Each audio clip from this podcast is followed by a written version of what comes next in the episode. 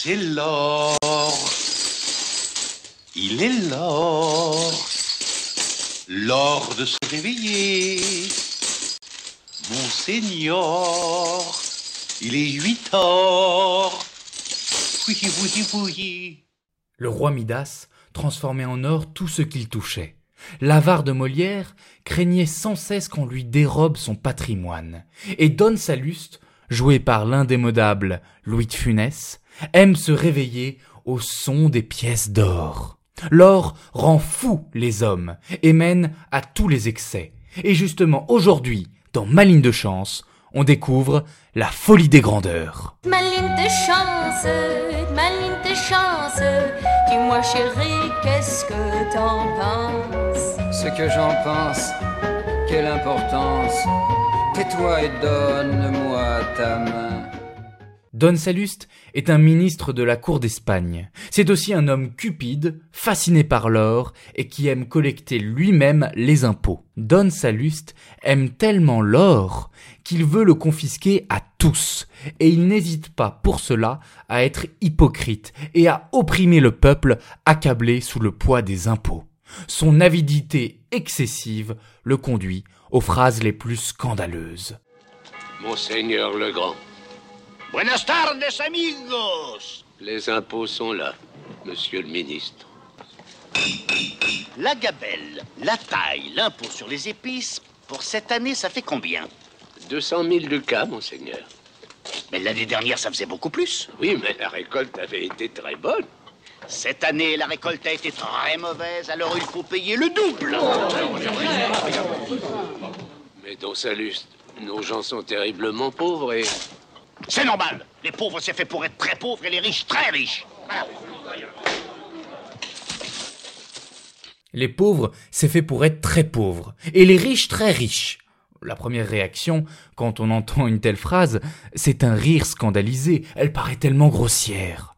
C'est qu'elle relève en fait de la caricature. Caricature de celui qui prononce la réplique, bien sûr, un riche cupide et malhonnête, mais aussi caricature au sens où les deux termes majeurs, pauvre et riche, sont tirés à leur extrême, avec les superlatifs très pauvre, très riche.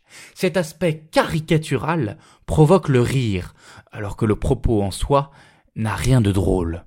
La redondance des mots nourrit également l'aspect caricatural. Mais penchons-nous de plus près sur cette réplique.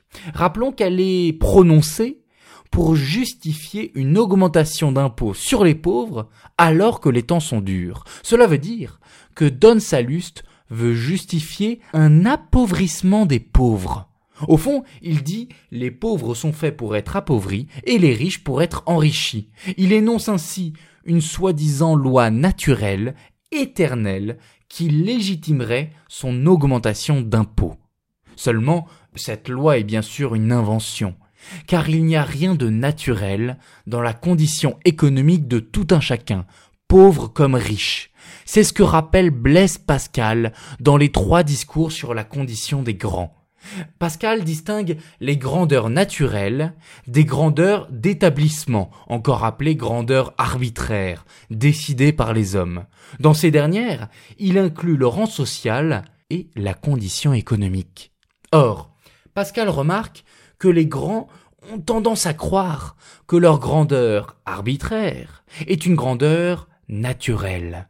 Mais leur position sociale et leur richesse sont pourtant le fruit de hasard, de contingences qui auraient pu ne pas arriver. C'est cela que Don Salluste oublie. Il naturalise sa position sociale, il naturalise son privilège d'établissement. Il fait comme si son rang, sa richesse, sa condition économique étaient dus à un quelconque mérite de sa part, alors qu'au fond, il est complètement fourbe et malhonnête. On comprend alors une dimension cachée du comique de cette réplique. Don Salluste naturalise son privilège jusqu'à la caricature du naturel. Le point de vue du film ici est incontestablement pascalien.